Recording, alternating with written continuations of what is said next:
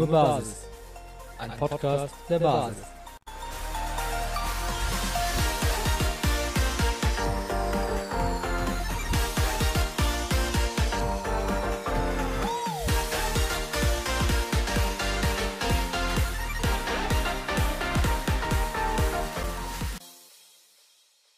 Ja, dann willkommen zurück zum Podcast der jungen Basis. Die nächste Folge steht an. Wir haben heute zwar keinen prominenten Gast da, aber wir sind mal wieder Juba intern und das freut uns extrem, weil wir da eben die Stimmen aus unseren Reihen eben hören. Wir sind heute die Moderatoren Sammy und ich und wir werden diskutieren über gewisse Themen, über gewisse Fragen mit Leo Wächter aus der Juba. Herzlich willkommen, Leo.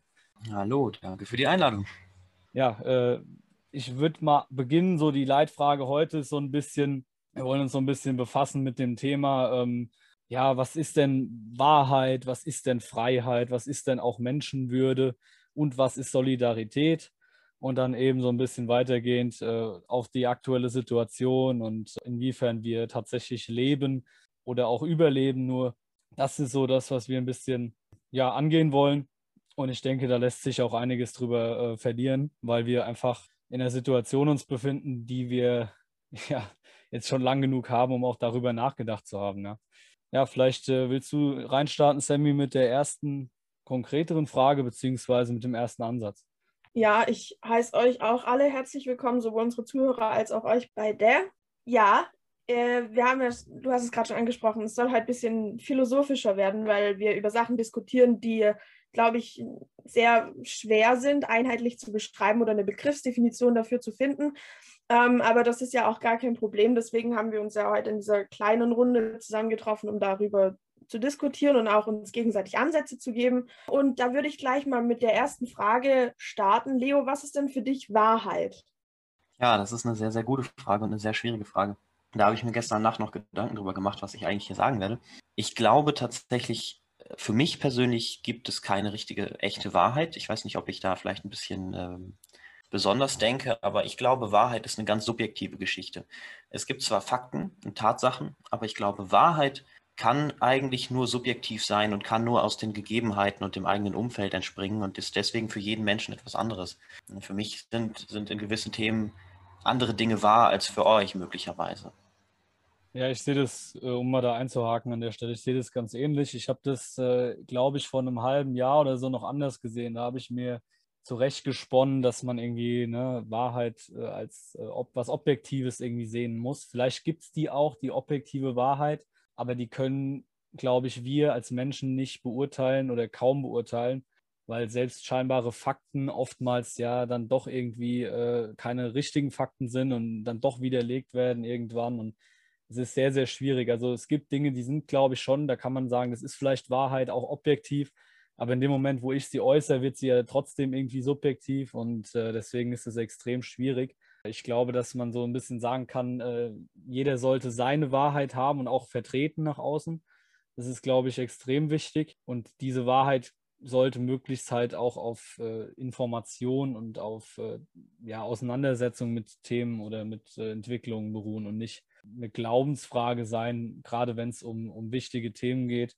Wobei natürlich auch da wieder, es kommt auf den Bereich an. Ne? Also es gibt natürlich auch Lebensbereiche, wo der Idealismus oder der Glaube an irgendwas dann auch irgendwie äh, eine, eine, eine, eigene subjektive Wahrheit sein kann, die gar nicht schlecht ist oder die gar niemanden irgendwie tangiert. Also so, das ist dann völlig in Ordnung. Aber ich sehe das sehr ähnlich, ja.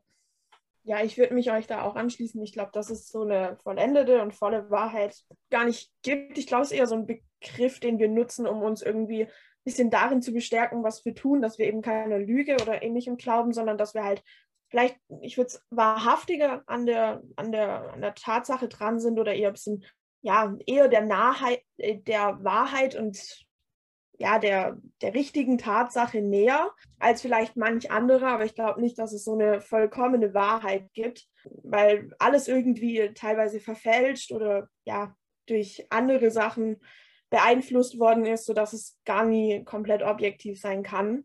Ist ja oft, nicht nur jetzt, aber auch schon oft zu sehen gewesen. Das Thema Wahrheit ist, glaube ich, gerade jetzt momentan enorm, enorm präsent. Wir haben jetzt irgendwie so eine Umkehrung erlebt, dass wir davon reden, dass die Wissenschaft die einzige Wahrheit ist und die Wissenschaft irgendwie immer das, was sie eben feststellt und rausgibt, als Wahrheit postuliert und das ist eigentlich genau das Falsche.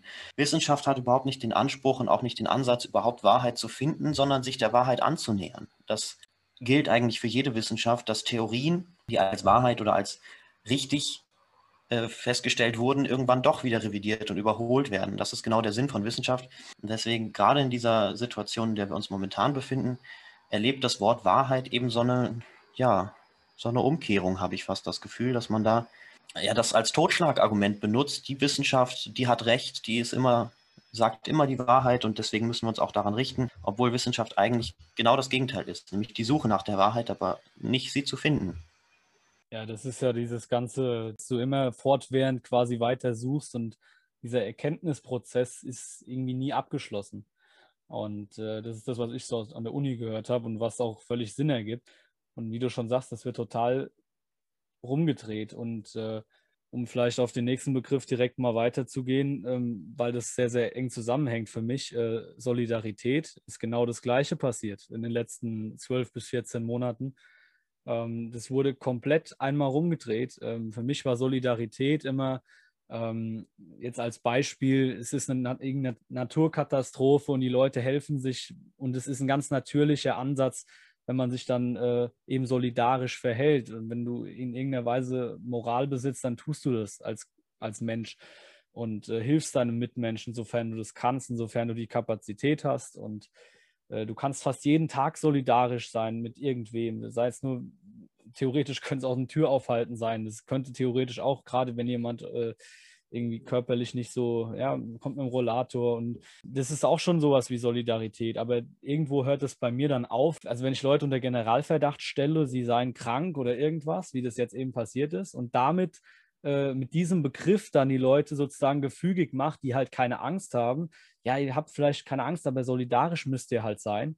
Und das höre ich ganz oft. Da gibt es ganz viele Menschen, die da überhaupt keine Angst haben und die auch die Maske überhaupt nicht tragen, zum Beispiel, weil sie irgendwie sich schützen wollen oder irgendwen äh, schützen wollen vor einem Virus in dem Sinne, sondern einfach mal sagen, naja, ich bin halt solidarisch, ich mach's halt, ja. Und äh, auch das ist ein totales durch die Medien befeuertes äh, Totschlagargument, um eben auch äh, dieses Narrativ durchzudrücken.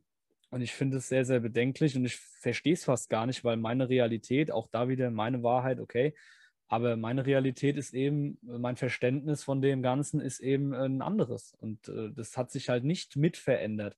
Ja, also das verstehe ich eben auch nicht.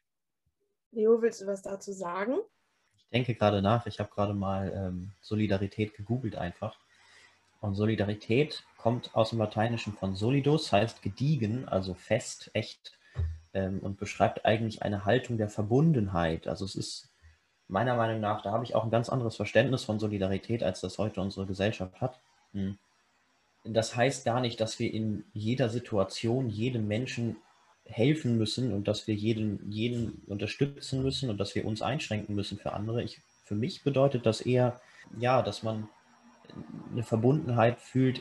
Ja, ich habe mir die Mühe gestern aber auch gemacht, als ich mir die Fragen überlegt habe, ähm, und zwar zu schauen, was ist denn Solidarität, wie wird das definiert? Da gibt es ja, wie am Intro schon gesagt, viele Ansätze, wie man das betrachten kann. Und jetzt, glaube ich, in dieser Zeit, wie Lukas auch gerade schon gesagt hat, wurde dieser Begriff ja größtenteils irgendwie neu geprägt oder um, umformuliert und, und dessen Bedeutung auch irgendwie missbraucht. Ähm, und im in, einem, in einer Dissertation eines Philosophen stand, es geht um das Prinzip der gegenseitigen Hilfe. Und dass es eben ein Wert der Liebe und Sicherheit ist, aber niemals ähm, Sicherheit die Liebe begründen darf. Und das fand ich eigentlich einen ganz schönen Satz, weil wir haben ja auch schon viel darüber gesprochen, jetzt Juba intern, nicht im, auch im Podcast, aber auch so, wenn wir miteinander reden, was denn bedeutet, wenn wir, wenn wir Sicherheit haben, aber eben beispielsweise keine Freiheit oder die Menschen unwürdigerweise dann alleine sein müssen, ob das wirklich solidarisch ist, was uns ja so verkauft würde. Es wäre Solidarität. Es, meines Erachtens nach ist es das nicht, weil es geht definitiv anders. Das haben ja auch ein paar Länder schon vorgemacht. Aber solidarisch müsste ja eigentlich sein zu sagen, ja, wir respektieren, dass ihr irgendwie Angst habt. Wir können euch aber anders Sicherheit bieten, ohne dass wir unter eurer Angst mitleiden müssen. Ähm, ich glaube, Solidarität sollte nein, hat eine komplette Umformulierung erlebt. ähm, müsste aber ganz schnell wieder back to the roots, weil ich finde es so, wie es jetzt auch von ja, gewissen Gegendemonstranten unserer Seite oder uns feindlich gesinnteren Menschen äh, definiert wird, finde ich das eine ganz schreckliche Definition, weil Solidarität für mich ein anderes oder eine andere Ver Verständnis herbeigerufen hat und es ja auch äh, ja, in, im historischen Sinne immer anders verstanden wurde. Ja, ich habe das Gefühl, Solidarität wird irgendwie so ein bisschen zur Selbstprofilierung genutzt inzwischen. Also die Menschen nutzen diesen Begriff, um sich selbst auf die richtige Seite zu stellen, um selbst irgendwie die Guten zu sein, die, die richtigen Entscheidungen zu treffen und ähm, anderen zu helfen. Aber ihr Handeln entspricht dem überhaupt nicht. Das sehen wir ganz oft, gerade bei jungen Menschen, die tragen dann ihre Maske, reden von Solidarität und ähm, treffen sich halt abends doch mit zehn Leuten oder gehen feiern oder so illegal. Das, ähm, ich will das gar nicht verurteilen, ich verstehe das voll und ganz.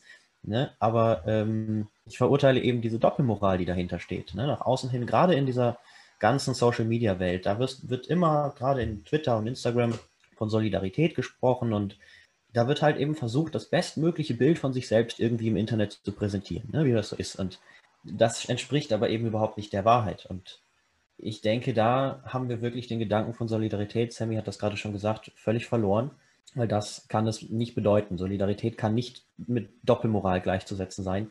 Und da finde ich, sollten wir, egal welche Meinung wir haben, sollten wir lernen, einfach zu unserer Meinung zu stehen und uns offen zu positionieren. Ja, das hat man jetzt ja gerade wieder gemerkt. Es ist ja extrem aktuell. Äh, das ist vielleicht ganz passend mit dem äh, Regenbogenthema. Da bist du als Mensch, der sehr, sehr tolerant ist und auch überhaupt kein Problem mit diesen Leuten hat und für die Freiheit ist, äh, bist du wahrscheinlich trotzdem gefühlt in den äh, Augen anderer bist du wahrscheinlich ein böser Mensch, weil du nichts postest zum Beispiel zu dem Thema, weil du eben sagst, für mich ist es, warum soll das da erstrahlen? Weil für mich ist es eh normal. So. Und äh, warum zum Beispiel soll denn ein äh, Mannschaftskapitän von unserer Nationalmannschaft eine Regenbogenbinde tragen und steht vor einem äh, Werbeslogan von Qatar Airways und spielt in einem Jahr die WM in Katar unter, wo unter Menschenrechtsverletzungsbedingungen, äh, ohne, ohne irgendwie darüber zu reden, bauen die da die Stadien völlig grundlos. Da, da steht nichts. Die werden runtergekühlt, klimatisiert. Das ist natürlich super für die Umwelt. Ja, klasse. Interessiert keine Sau. Und da bin ich auch ganz ehrlich. Und da muss man auch mal äh, drastische Worte wählen, glaube ich, weil ähm, ich, ich bin da jemand, der, der kann es überhaupt nicht haben, wie du schon sagst, Leo, wenn man einfach diese Doppelmoral ich, ich, irgendwie lebt. Also ich verstehe, wenn jemand das postet oder wenn jemand so denkt und wenn jemand wirklich dahinter steht und dann aber auch konsequent ist, dann kann man es noch irgendwie akzeptieren. Okay, aber es gibt so und so viele, die posten das nur, um, wie du schon sagst, irgendein Bild von sich zu generieren und auf der richtigen Seite dann zu stehen. Und das ist eben, das hat nichts mit Solidarität zu tun und es hat auch nichts mit der eigenen Wahrheit zu tun, weil die sind ja nicht ehrlich zu sich selbst in dem Moment und äh, reflektieren sich für mich auch zu wenig. Und äh, ja, wie gesagt, ich reflektiere mich halt ständig und deswegen kann ich, glaube ich, auch relativ guten Gewissens äh, auch zu meiner Meinung stehen. Ich glaube, dass auch deswegen viele damit einfach ein Problem haben, weil sie sich eben nicht bewusst reflektieren und dann auch irgendwie so eine unterschwellige Angst haben und dann halt lieber mit dem Strom schwimmen. Deswegen machen die, die viele Leute es vielleicht mit. Ja, und da schau dir halt mal eben die großen, großen Firmen an, die zum Beispiel jetzt auf ihren Twitter- und Instagram-Accounts überall die Profilbilder gewechselt haben, aber eben nur in den entsprechenden Ländern. In anderen Ländern, wie Saudi-Arabien zum Beispiel, wo man das nicht machen kann, da macht man das natürlich auch nicht. Und das ist meiner Meinung nach eben ganz, ganz, ganz deutlich hinterhältige Doppelmoral. Man macht das eben zur Selbstprofilierung, aber nicht, weil man wirklich dahinter steht. Und ähm, das machen große Firmen, das machen aber auch Einzelpersonen und ja, das ist, ich habe das Gefühl, dass das eine, eine, gesamtgesellschaftliche Tendenz bei uns ist, zumindest hier bei uns wirklich, dass sich das in so eine Richtung entwickelt, dass, dass die Social Media Welt immer mehr, ja, wirklich in eine unechte abdriftet, also noch unechter, als sie ohnehin schon ist, weil sie nicht nur, nicht nur digital ist, sondern auch inhaltlich einfach verlogen. Ja, ich würde dem vielleicht noch ähm, weil das ja jetzt ein sehr, sehr ja, hitziges Thema ist und da wurde ja auch hitzig drüber diskutiert. Ähm, und es gab ja dann, Leo, wie du schon gesagt hast, ganz viele Pro Protestaktionen in Anführungszeichen, dass die ganzen Firmen ihre Profilbilder gewechselt haben oder gesagt haben, liebe UEFA, was seid ihr denn für ein scheiß Verein, warum macht ihr sowas und so weiter. Und ja, ich glaube, dass ähm, vor allem auf Social Media, das habt ihr ja jetzt auch auch in der Corona-Thematik, aber auch in vielen anderen Themen gibt es ja so eine politische Überkorrektheit entstanden ist. Ähm, jetzt vielleicht an die Menschen, die viel im Podcast-Business unterwegs sind. Ich glaube, Gemischtes Hack und Baywatch Berlin sind relativ sehr, sehr super bekannt. Äh, und ich muss sagen, dass ich mich oft darin wiederfinde, dass ich die Meinung ganz, ganz schlimm finde. Aber nicht, weil ich sie nicht tolerieren kann, sondern weil ich merke, würden die was anderes sagen, hätten sie erstens weniger Zuhörer und zweitens würden sie sich angreifbar machen, weil man versucht halt, wie ihr das ja auch schon gesagt habt, ja, politisch überkorrekt zu sein und alles, was die Politik macht, das noch ein bisschen zu steigern, dann kann man sich schon wieder nicht mehr angreifbar machen. Man bekommt weniger Kritik und so weiter. Und ich glaube, da, da rutschen wir einfach in eine ganz, ganz gefährliche Richtung ab. Gefährlich in Anführungszeichen, dass das halt irgendwann noch schlimmer wird oder werden könnte. Und gerade zu dem Thema Regenbogenflaggen, also ich auch da das Thema Doppelmoral, die meisten, die da halt sagen, ja, ich unterstütze es und so, sind halt die, die gar nicht für Gleichheit oder ähnliches stehen, sondern eher da sind, ja, wir sind jetzt die neue Elite und ihr, die das nicht unterstützt, ihr könnt halt machen, was ihr wollt, aber ihr halt seid schon mal scheiß Menschen oder keine Ahnung.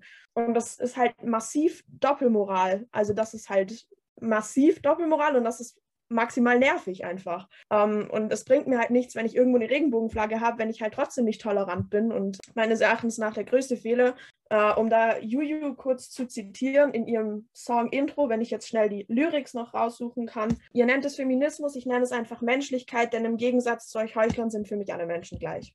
Ja, ich sehe das ganz genauso. Also wenn man es wenigstens so leben würde und äh, wie man das dann propagiert, dann okay, aber es wird halt nicht so gemacht. Ja, dann äh, ist es in dem Moment, wo es für mich äh, opportun ist, dann wird es eben gepostet oder erzählt. Und ich lebe es aber überhaupt nicht. Ja, und ich, ich bin ein Mensch, der sagt, ich muss nicht jeden Scheiß posten und nicht ständig irgendwie, ähm, ja, darauf aufmerksam machen, was für ein toller Mensch ich doch an, anscheinend bin, weil für mich ist es gesunder Menschenverstand, dass man so, sowas toleriert für, ich gebe das offen zu, für mich ist es auch manchmal schwierig zu, zu verstehen oder zu, ja, keine Ahnung, zu, damit umzugehen, wenn dann jemand ja, seine, sein Geschlecht umwandelt und so, das ist für mich einfach sehr weit weg. Aber ich käme nie auf die Idee, jemandem seine Freiheit zu nehmen. Wenn, also, ne, und ich lebe das dann auch. Oder das ist ja das, das ist ja ähnlich mit der, mit der Rassismusdebatte. Da wird ja auch immer, ja, ähm, ist ein wichtiges Thema, ja, aber es wird immer moralisch überhöht agiert und es wird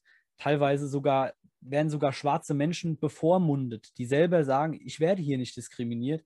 Und dann wird von irgendwelchen Weißen ihnen auferlegt, naja, du wirst doch, doch, du kannst doch dein Restaurant nicht zum Mohrenkopf nennen. Ja, aber er will es doch so. Also, das sind auch wieder so Dinge. Da, da verstehe ich es einfach nicht. Und äh, ich lebe das halt, ja. Also für mich sind alle Menschen in dem Sinne gleich zu behandeln, ist völlig logisch und äh, haben die Freiheit verdient, die, die Grundrechte natürlich die wir eben normalerweise besitzen. Und da muss ich mich nicht drüber profilieren, weil das für mich einfach ganz, ganz normal ist. Und dann lebe ich das in meinem Alltag und äh, das ist doch viel effektiver. Ja, ja wie du gerade schon äh, das hast anklingen lassen, ich habe das Gefühl, dass diese total wichtigen Debatten, ähm, die ja auch unbedingt geführt werden müssen und äh, sollen, dass die aber ausgenutzt werden von Menschen, die selber gar nicht betroffen werden. Ne? Das, das eben dann wieder zur Selbstprofilierung. Und das finde ich ist eigentlich ein Unding, dass man Minderheiten, die ja tatsächlich äh, immer noch, zwar lange nicht mehr so schlimm wie vor, vor Jahren noch, aber immer noch auch benachteiligt sind, dass man diese Gruppen ausnutzt für sich selbst, um sich selbst irgendwie gut darzustellen. Das hilft aber den entsprechenden Personen nicht. Ich würde mich euch da ja erneut nochmal anschließen, weil ich glaube, ihr habt das sehr gut und sehr richtig auf den Punkt gebracht, für meine Meinung nach. Ähm, ich hätte da, weil Lukas es jetzt gerade so schön angesprochen hat, den Wert der Freiheit. Ähm, was, was hat das für einen Wert für euch, beziehungsweise was bedeutet das denn für euch, frei zu sein? Ja, frei sein, das ist eine gute Frage. Wie weit geht Freiheit? Wo fängt Freiheit an? Wo hört sie auf? Es gibt ja den wunderschönen Satz, die Freiheit des einen endet da, wo sie die Freiheit des anderen berührt. Und ähm, ich denke, genau das ist das Prinzip, nach dem wir leben sollten als Demokratie. Wir sollten vor allem, und da finde ich, ist der Begriff Selbstbestimmung noch viel schöner fast als der Begriff Freiheit, weil der, darum geht es eigentlich. Es geht nicht darum, dass wir alles dürfen und alles können. Es geht darum, dass wir unsere eigenen Entscheidungen treffen. Und ähm, das wird uns zunehmend genommen in den letzten anderthalb bis zwei Jahren, habe ich das Gefühl.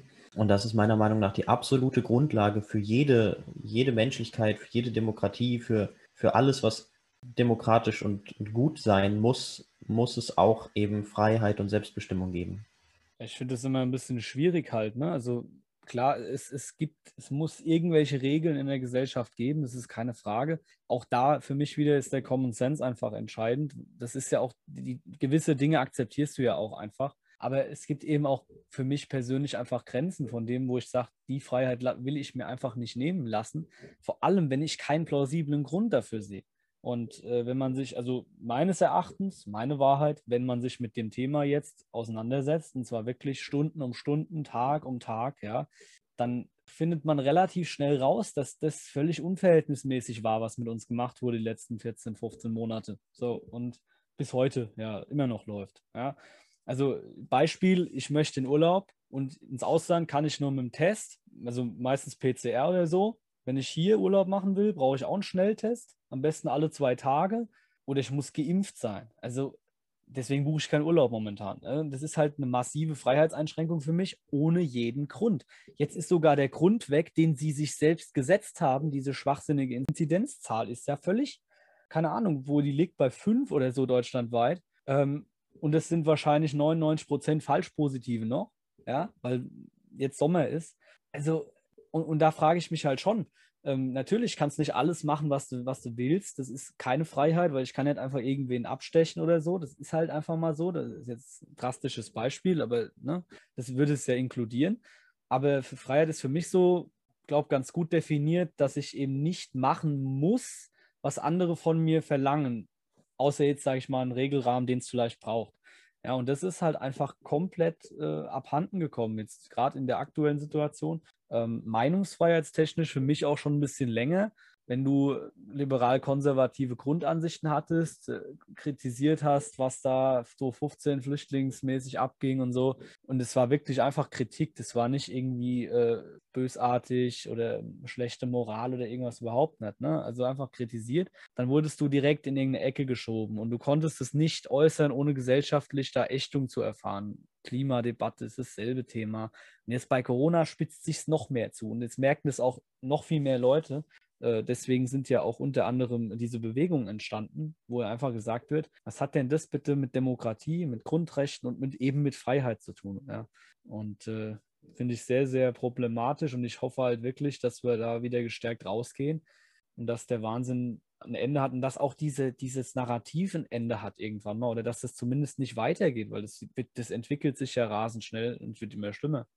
Ja, ich finde, ihr beide habt ganz viel Richtiges gesagt. Ich glaube, ähm, zusammenfassend würde ich vielleicht sagen, dass die Freiheit auch irgendwas, ja, in einem engen Verhältnis mit, mit der Verantwortung steht, weil wir natürlich, ja, die Freiheit sage ich mal, dann einschränken, wenn wir dafür Verantwortung tragen können, aber auch wir Verantwortung tragen müssen. Also wie du gerade gesagt hast, Lukas, wir können jetzt niemanden abstechen, aber das liegt einfach in der Eigenverantwortung, äh, dass, dass das moralisch erstens komplett unwürdig und zweitens auch ähm, gar, nicht, gar nicht zu verkraften und auch nicht zu machen ist. Aber das ist halt ein Ding der Eigenverantwortung. Ne? Ähm, und ich glaube, deswegen gehört die Freiheit immer so mit dem, mit dem Wert der Verantwortung einfach relativ eng zusammen, weil sie eben sich beide so ergänzen, dass sich eine logische Schlussfolgerung ergibt, was, was ist verantwortungsbewusst, aber was ist auch gleichzeitig frei. Ja, da ist, wie gesagt, ganz viel auch, äh, ich glaube auch einfach Erziehung, beziehungsweise das Wort ist natürlich wieder fragwürdig, aber sagen wir mal, ähm, Sozialisation, ne, auch in der Kindheit ist natürlich ganz zentral. Ähm, wie werde ich geprägt, auch äh, von Eltern, vom Umfeld? Und äh, auch wie bin ich überhaupt interessiert an dem Thema? Also es gibt ja viele, die sind da einfach null interessiert, die verstehen die Zusammenhänge gar nicht und entweder weil da einfach tatsächlich auch mal Intelligenz fehlt, ja, mag auch sein. Aber in der Regel ist ja jeder, jeder Mensch fast in der Lage, sowas zu halbwegs zu durchdenken. Da fehlt dann einfach das Interesse. Und dann wird dann halt so eine Art Fatalismus-Gedanke offen, offensichtlich irgendwie. Das, ja, ich kann ja eh nichts machen, naja, pff. Ja, und dann wird halt irgendwas entschieden, dann mache ich es halt mit. Ja, und das ist, glaube ich, ziemlich fatal. Ähm, wir hatten jetzt noch so ein, äh, so ein Zitat von, von Benjamin Franklin äh, rausgesucht. Der hat mal gesagt, so im übertragenen Sinne, wer die Freiheit aufgibt, äh, um, um Sicherheit zu gewinnen, der verdient weder das eine noch das andere und wird am Ende eben auch beides verlieren. Das war so sinngemäß sein Zitat. Und was, was, was würdest du darauf antworten oder was denkst du, Leo, wenn du das Zitat hörst? Ich sehe das ganz genauso das ist immer eben eine Ab also das muss eine Abwägung sein des Einzelnen. Freiheit und Sicherheit schließen sich ganz automatisch aus. Das ist allein von der Wortbedeutung sind das Widersprüche.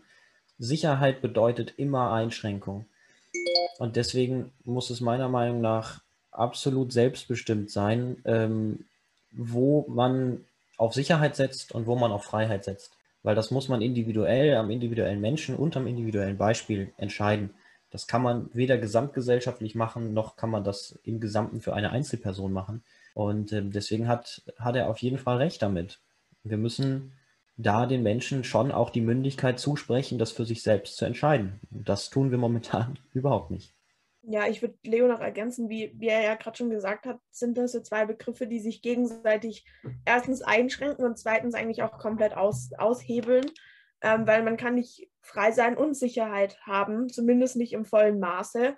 Denn wo Sicherheit ist, ist immer die Freiheit auch eingeschränkt, egal in welchem Maße erst. Also das kann sein, dass zum Beispiel nur Festivals verboten sind aufgrund von Terrorgefahr. Es kann aber halt sein, dass 84 Millionen Menschen zu Hause bleiben müssen aufgrund von Virengefahr. Ähm, wie auch immer man das jetzt bewertet, ist es ja genau die Moral, mit der wir durch die ganze Sache spaziert sind, möchte ich mal sagen. Ähm, und das ist halt, ja, das ist ein logischer Ausschluss der beiden Begriffe, dass sie jemals in einem Satz zusammen im vollen Maße regieren könnten. Und da würde ich dann gleich einfach zur nächsten Frage kommen, ob wir in der Situation Lockdown, Homeschooling, ähm, Privilegien für Leute, die geimpft, genesen, getestet sind, ob wir so überhaupt leben, weil viele sagen, ja, wir kommen wieder zurück zum Leben, wir kommen wieder zurück in die Normalität, oder ob wir so eigentlich nur überleben und uns davor drücken, wirklich unser Leben wieder auszuschöpfen. Also ich habe das Gefühl, dass wir die letzten 14, 15 Monate nicht gelebt haben, sondern einfach überlebt haben.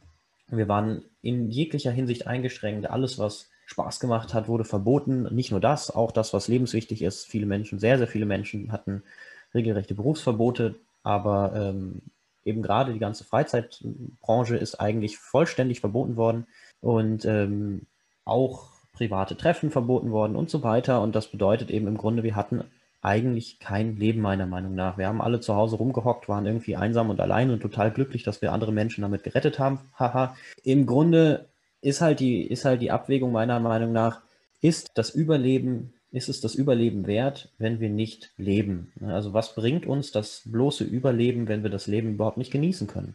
Und jetzt so langsam wird ja alles wieder gelockert und ähm, es geht vermeintlich wieder aufwärts und jetzt können wir wieder leben. Das denke ich, ähm, denken die meisten und im Grunde ist es auch so, so langsam kehrt das Leben zurück. Bin halt nur eben sehr, sehr gespannt, wie lange das anhält, weil ich bin einfach mal relativ sicher der Überzeugung, dass das nach der Bundestagswahl relativ schnell umschlagen wird. Und wenn der Herbst und der Winter kommt, dass uns dann Delta Plus einholt oder so. Das Interessante daran ist ja, dass die Leute das immer noch eins zu eins übernehmen, was da die Medien erzählen. Ich habe mir gestern mal den Spaß gegönnt, oder eigentlich, na, was heißt Spaß, ne? Und habe, äh, da ich EM geguckt habe, in der Halbzeitpause mal wieder die Tagesschau ge gesehen. Oder waren es die Tagesthemen? Keine Ahnung. Ist ja dasselbe.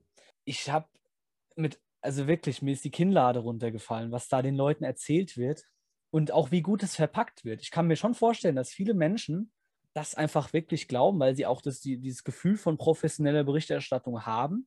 Aber wenn man mal unter die, die Decke guckt, ja, und mal so hochhebt, was ist da eigentlich für Substanz? Da, da wird nur Angst geschürt, da wird nur manipuliert. Und das merkst du, wenn du dafür sensibel bist, sofort. Und da bist du echt, also ich war kurz davor, nach zwei, drei Minuten schon wieder das Ding einfach auszuschalten, weil ich konnte es nicht ertragen. Und ich weiß, dass das ganz schwierig ist, das manchen Menschen irgendwie mitzuteilen. Die sind da völlig von überzeugt, dass es korrekt ist in der Regel, was die berichten. Ich glaube, dass da, auch weil eben die Intendanten und, äh, ne, also da, da sind, ist ja im Vorstand, gerade beim, beim ZDF, glaube ich, ist ja auch Söder dabei und so. Da sind die, die Politiker sind da drin, Malu Dreyer und so. Ich glaube ganz klar, dass die eine gewisse Agenda verfolgen und dass sie eben nicht gerade kritisch und explizit gegen die Regierung berichten, weil eben im Aufsichtsrat und so diese Menschen sitzen. Und zu dem Thema nochmal zurück, Leben oder Überleben, ja, wir durften eigentlich nicht richtig leben. Jetzt so langsam fühlt es sich wieder ein bisschen so an. Das ist schon so, aber auch jetzt ist es natürlich mit gebremstem Schaum und wie du schon sagst, wer weiß, ob das wirklich jetzt von Dauer ist. Ich kann es nur hoffen. Ich kann es mir auch vorstellen, weiß nicht, ob sie es immer weiter in die Länge ziehen können. Ähm, aber es kann natürlich auch passieren, dass die dann wieder irgendwas erzählen und äh, die Leute würden es, glaube ich, mitmachen. Und äh, wenn, wenn sie nicht selber mal anfangen, sich langsam mal da aus dem Schneckenhaus rauszubewegen. Ich möchte noch eine Anekdote erzählen zum Thema Leben äh, oder Überleben. Das ist für mich ein perfektes Beispiel gewesen. Also ich habe mit einem Kumpel gesagt, da war noch Lockdown, Anfang März, glaube ich. Äh, wir sind Fußballfans. Wir haben gesagt, wir fahren mit, unseren, mit unserer Mannschaft auswärts. Wir fahren mit. Äh, wir wussten, dass das Stadion so ein bisschen äh, in so einer Art ja, Talsohle liegt und du konntest vom Wald dann quasi gucken. Ne? Und wir wussten das und wir sind da hingefahren, haben uns einen schönen Tag gemacht im Saarland und haben das wirklich genossen. Und wir waren vorher eben bei der Saarschleife ne? und ein bisschen rumgelaufen. Und da gibt es einen Baumwipfelpfad. Und ich weiß nicht, was daran so gefährlich ist, wenn Leute auf dem Baumwipfelpfad in der, an der frischen Luft ein bisschen rumlaufen. Der war zu. Touristische Attraktion wahrscheinlich zu. Und jetzt kommt's. Da ist dieser Eingang, kannst du hochgehen, so eine Rampe. Und da konntest du nicht nur, war nicht nur abgeschlossen mit logischerweise einem Tor. Nein, die hatten oben locker drei Meter rundrum äh, Stacheldraht aufgehängt.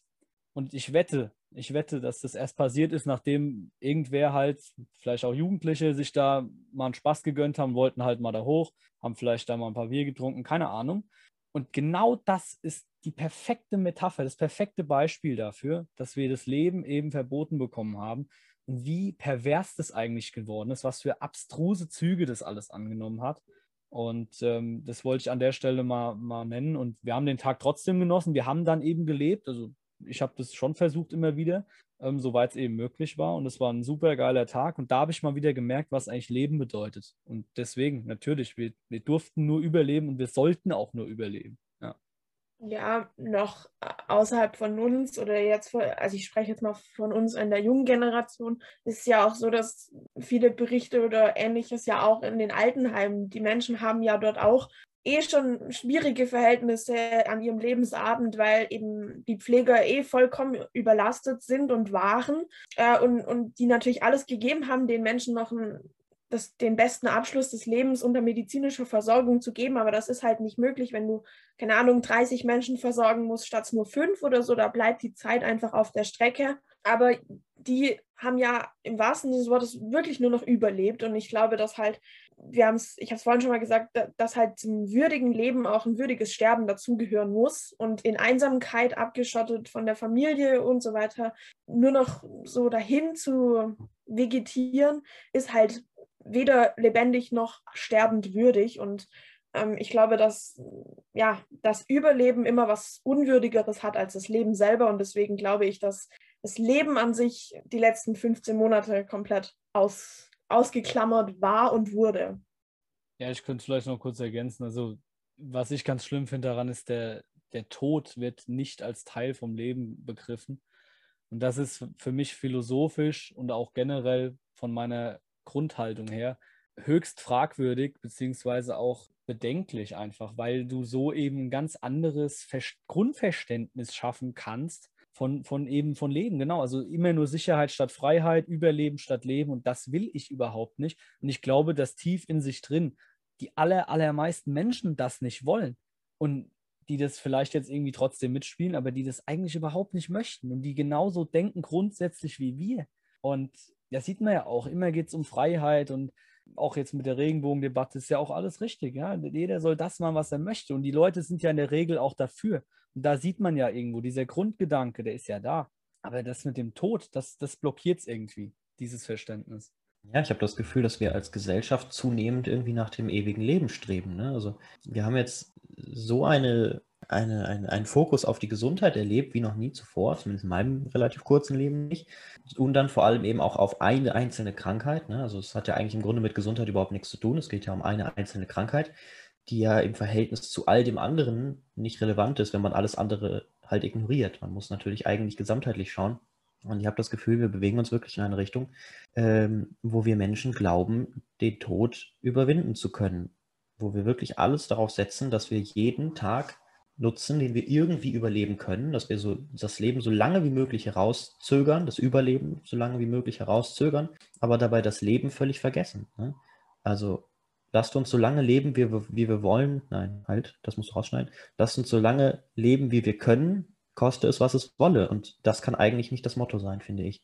Ich denke, das Leben muss lebenswert sein und muss schön sein und dann ist das auch in Ordnung, wenn es gegebenenfalls etwas kürzer ist.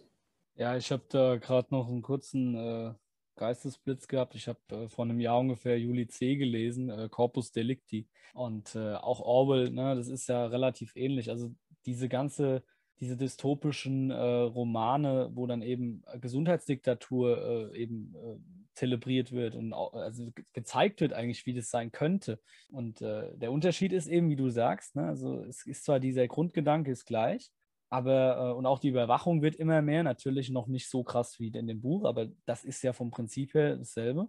Nur, dass eben die, die Gesamtgesundheit überhaupt nicht relevant ist. Und äh, natürlich wäre das trotzdem völlig falsch. Jeder muss selbst entscheiden, was er macht. Ja? Aber es wird ja auch gar nicht aufgeklärt. Es wird überhaupt nicht äh, dafür gesorgt, dass die Leute gesünder leben und äh, gerade von der Politik aus jetzt. Ja? Und es widerspricht sich total. Wie gesagt, es hat mich auch letztes Jahr schon geschockt, weil mich das einfach total an dieses Buch erinnert hat. Ist auch eine absolute Literaturempfehlung von mir, ist nicht ganz einfach zu lesen, macht auch nicht immer Spaß, aber vom, von der, vom Inhalt her und von der Aussage her, es ist schockierend, wenn man die aktuelle Situation eben kennt. Ja, ja dann würde ich noch zur letzten Frage ein bisschen äh, überleiten und zwar noch ein bisschen konkreter vielleicht. Also haben wir uns überlegt, warum lassen sich denn die Menschen ihre elementaren Grundrechte äh, nehmen und auch, warum lassen die das zu, dass Parlamente nicht nur über Monate, nein, über Jahre jetzt, ja, das läuft ja alles weiter, eben ausgeschaltet werden, ohne eben dann auch mal zu sagen, so und jetzt ist eben Feierabend, jetzt machen wir da nicht mehr mit. Die, die meisten sind ja tatsächlich so, dass sie eben das alles irgendwie schlucken. Ist es deiner Ansicht nach, Leo äh, und auch Sammy, äh, glaubt ihr, dass da das Geschichtsbewusstsein der Leute einfach nicht da ist oder woran liegt das? Das ist eine sehr, sehr schwierige Frage. Hm. Ich glaube, dass die Menschen glauben, das Richtige zu tun. Die allermeisten denken, sie wären auf, der, auf dem richtigen Weg und sie würden nicht nur nichts Falsches tun, sondern sie würden das einzig Richtige tun. Und meiner Meinung nach ist das einfach ein, ein Informationskrieg, ein Informationsmangel. Ich weiß nicht, ob ich das auf mangelndes Geschichtsbewusstsein äh, beziehen würde. Äh, ich denke, man kann da Parallelen suchen. Man kann und muss aus der Geschichte lernen. Dafür, dafür studieren wir die Geschichte, dafür gibt es die Geschichtswissenschaft. Das ist der einzige Sinn der Geschichte, dass wir aus ihr lernen. Dass wir das als Menschheit noch nie gekonnt haben, ist uns klar. Das hat noch nie funktioniert. Warum sollte das jetzt funktionieren, ehrlich gesagt? Das finde ich auch gar nicht so, gar nicht so bedeutsam. Ich finde es viel interessanter und viel, viel gefährlicher, wie die Menschen ja, sich fast religiös in, in eine, eine Ideologie einbinden lassen, die ihnen aufgesponnen wird von, ja, von Staatsfunk und anderen, anderen Medien und Quellen. Das ist, das ist das, was mir wirklich Angst macht, dass die Menschen ja, trotz aller Fakten wirklich glauben, das Richtige zu tun. Das siehst du immer wieder. Ich denke, wir führen alle mal Gespräche mit, mit Menschen, die nicht unserer Meinung sind und wir legen ihnen klare Fakten, klare Zahlen vor, eindeutige Argumentationen, die eigentlich logischer nicht sein könnten. Aber eigentlich kann man fast sagen, je logischer deine Argumentation, desto größer ist der Widerstand des anderen. Und das finde ich so spannend, dass es psychologisch so einfach ist, ein ganzes Land und ja fast die ganze Welt so in so eine Richtung zu drängen. Ja, vor allem wird es dann immer mit dem schlagkräftigen Argument, also man kann sich mal Argument nennen, aber mit dem schlagkräftigen Argument, ja, was ist denn deine Quelle oder hm, warum kommt das denn nicht in den Leitmedien oder sie sagen ja nicht Leitmedien, in den ja, Mainstream-Medien, wenn das doch richtig ist und woher hast du das? Und das ist halt, keine Ahnung, da wird das halt massiv gleich unterschlagen. So, ja, was du sagst, kann schon nicht seriös sein, weil es kommt nicht da und daher. Ähm, und ich glaube, das ist einfach, also das ist erstens mal ein riesengroßer Fehler, das zu glauben, dass nur bei ARD und ZDF die vollkommene Wahrheit sollte es sie so geben in dem Ausmaß, dass es nur die vollkommene Wahrheit bei ARD und ZDF gibt. Das ist meines Erachtens nach ein sehr großer Fehler. Aber dann zu sagen, ja, wenn du dich anders informierst, dann kannst du gar nicht recht haben, weil ich weiß es nicht und deswegen bist du einfach schon mal auf dem, auf dem Holzweg. Das ist einfach keine Ahnung. Und ich glaube, weil ihr das jetzt angesprochen habt, ich glaube, es hat einen Teil mit Geschichtsbewusstsein zu tun. Es ist halt auch mangelndes Interesse, nicht nur jetzt, sondern auch in den letzten Jahren, sich überhaupt darüber Gedanken zu machen, wie möchte ich leben, was was machen vielleicht die Politiker falsch, was, wo könnte man da besser ansetzen, weil ich glaube, dass einfach viele, viel, viel, viel zu viele saßen am Stammtisch, haben sich beschwert, ja, scheiß Politiker, scheiß, keine Ahnung, was hat der schon wieder gesagt, was hat der schon wieder gemacht, aber keiner ist auf die Idee gekommen zu sagen, ja, da müssen wir halt dann wirklich erstens mal nicht nur am Stammtisch, sondern auch in größeren Runden drüber debattieren. Und wie kann ich dazu beitragen, dass es besser wird? Und ich glaube, das ist so die beiden, also Geschichtsbewusstsein und dieses fehlende, ich möchte auch was tun und mir passt es nicht, deswegen werde ich oder muss ich handeln, stimmen sich da beide so ein bisschen sehr überein. Aber ich glaube, zum Thema Geschichtsbewusstsein hätte eins, und ich sage das jetzt mal nicht vorsichtig, aber ich weiß, dass wahrscheinlich irgendjemand mir wieder umdrehen wird. Eins hätte man von der Zeit vor ungefähr 80 Jahren unbedingt lernen müssen. Und das ist halt immer, wenn Mediziner in die Politik kommen, dann wird es gefährlich für die gesamte Gesellschaft. Und ich glaube, das ist einfach einer der wichtigsten Dinge, die man als Prinzip hätte verstehen müssen, um jetzt zu sehen, dass es in eine schwierig falsche Richtung abläuft. Ich denke, ganz elementar ist in dem Zusammenhang die Problematik, dass die Menschen schon wissen, was passiert ist damals, aber dass sie eben nicht diese Brücke schlagen können oder wollen. Und das Letztere ist, glaube ich, das Relevantere sogar. Äh, ich habe das schon mehrfach auch gehört, wenn ich mal was kommentiert habe irgendwo und auch Bekannte von mir oder so, die 50, 60 Jahre alt sind teilweise, die schreiben dann, das kannst du nicht vergleichen. Und dann sage ich, doch, das muss ich sogar vergleichen. Und das ist für mich Geschichtsbewusstsein. In dem Sinne, dass, also Geschichtsbewusstsein ist ja nicht, dass ich irgendwie weiß, okay, ja, Nationalsozialismus, Kommunismus ist jetzt nicht so gut, hat nicht so funktioniert, ne? wurden die Leute unterdrückt, äh, wurden, äh, wurde der Holocaust durchgeführt, ist jetzt nicht so geil, wird, wird so nie wieder eins zu eins passieren, das, das ist klar. Aber diese Mechanismen, die sind ja ähnlich und das muss eben bewusst sein. Ähm, und natürlich kannst du es nicht eins zu eins vergleichen und natürlich ist es nicht so schlimm wie damals, zumindest aktuell kann man jetzt noch nicht vergleichen. Also das ist völlig klar. Ähm, das stimmt, aber man muss diese Mechanismen definitiv vergleichen. Und wenn die eben wieder aufgenommen werden, das heißt, wenn Leute stigmatisiert werden, ausgegrenzt werden, diskriminiert werden, unterdrückt werden, äh, wenn sie ihre Freiheiten, ihre Grundrechte komplett genommen äh, bekommen, wenn die Parlamente nichts mehr zu sagen haben, wenn einfach ein paar Leute durchregieren dürfen, wenn sie die Kinder mitnehmen, äh, und tut mir auch leid, ich bin in den Schulen sehr nah dran, auch teilweise indoktrinieren und diese Ideologie da absolut den Kindern äh, eintrichtern, das äh, halte ich für äußerst, äußerst problematisch. Und da fehlt eben doch eine ganze Menge an Geschichtsbewusstsein, weil ich weiß, was das bedeutet. Ich hatte schon äh, in mehreren äh, Geschichtsdidaktik-Seminaren genau das Thema. Und das ist definitiv nicht das, was die Leute hier an den Tag legen, selbst wenn sie es theoretisch besitzen würden, ich glaube schon, dass es äh, eben fehlt an einigen Ecken und in mehreren Bereichen und dass das eben zentraler Grund ist, warum sie auch nicht aufstehen. Und es betrifft jetzt nicht nur irgendwie die, sag ich mal, weniger gebildete Schicht oder so, sondern es betrifft auch vor allem die akademische Schicht. Also das ist völlig klar. Also die, äh, die glauben das auch nicht. Die sagen auch, das kannst du nicht vergleichen. Und äh, so als letzten Punkt vielleicht, äh, Leo, was du gesagt hast, völlig äh, korrekt. Umso stichhaltiger deine Analysen, deine Argumentationskette, die Kausalkette ist, umso mehr lehnen die eigentlich ab und umso mehr blocken die ab. Ich glaube, dass das genau deswegen ist, weil sie so eine Abwehrhaltung einnehmen. Sie wollen irgendwie gewisse Dinge eben auch nicht wahrhaben. Und das ist natürlich auch noch ein ganz zentraler Grund, äh, dass eben ihre Wahrheit die Wahrheit bleiben soll, welches aktuell ist und keine neue. Und die würdest du ja in dem Sinne sehen. Ne? Und deswegen, äh, umso besser du argumentierst, umso eher ist dann diese Abwehr- und Blockhaltung, glaube ich.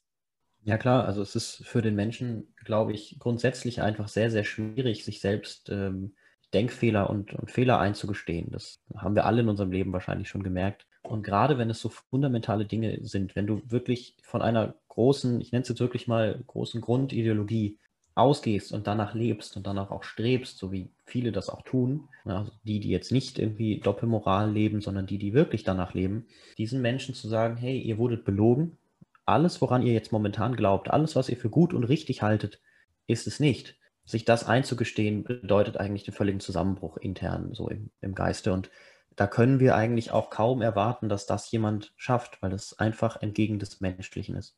Ja, und zum Thema Geschichtsbewusstsein, ähm, wo man einfach ganz klar unterscheiden muss, ist zwischen vergleichen und gleichsetzen. Und keiner möchte das, was wir jetzt erleben, mit anderen historischen Ereignissen gleichsetzen. Um Gottes Willen, auf gar keinen Fall. Man muss aber, und das ist der Kern der, der, der Historiker einfach, der Kern der Geschichte, man muss eben Geschichte und Gegenwart miteinander vergleichen. Man muss versuchen, die Geschichte zu nutzen, das, was passiert ist, auch vor allem all das Schlimme, was passiert ist, zu nutzen, um es in der Gegenwart besser zu machen. Und deswegen ist es völlig wichtig und wirklich, wirklich völlig richtig, dass wir ja Geschichte und Gegenwart vergleichen, aber eben nicht gleichsetzen. Das ist der, der Hauptunterschied. Ja, ich habe da nichts mehr zu ergänzen an euch beide. Ähm, ich fand's, ja, danke erstmal, Leo, dass du dir die Zeit genommen hast, auch Lukas. Wir erleben ja alle gerade wieder wie ich es vorhin schon gesagt habe, ein bisschen zurück zur Normalität. Das heißt, es geht auch wieder los mit Alltagsstress, Arbeit, Schule, Uni, wie auch immer. Äh, deswegen bin ich euch dankbar, dass wir da so spontanen Termin gefunden haben. Auch bei unseren Zuhörern möchte ich mich bedanken. Ich glaube, im Namen vom Podcast und auch der Jungbasis. Und dann hoffe ich, dass wir uns in der nächsten Folge wiederhören. Dankeschön, bis dahin auch von mir. Liebe Zuhörerinnen und Zuhörer, danke, dass ihr bis hierher zugehört habt. Wir hoffen, dass euch die Folge gefallen hat. Lasst uns gerne Lob, Kritik und Anregungen in den Kommentaren und schreibt uns gerne, wenn ihr etwas über uns wissen wollt. Wir hören uns in den nächsten Folgen.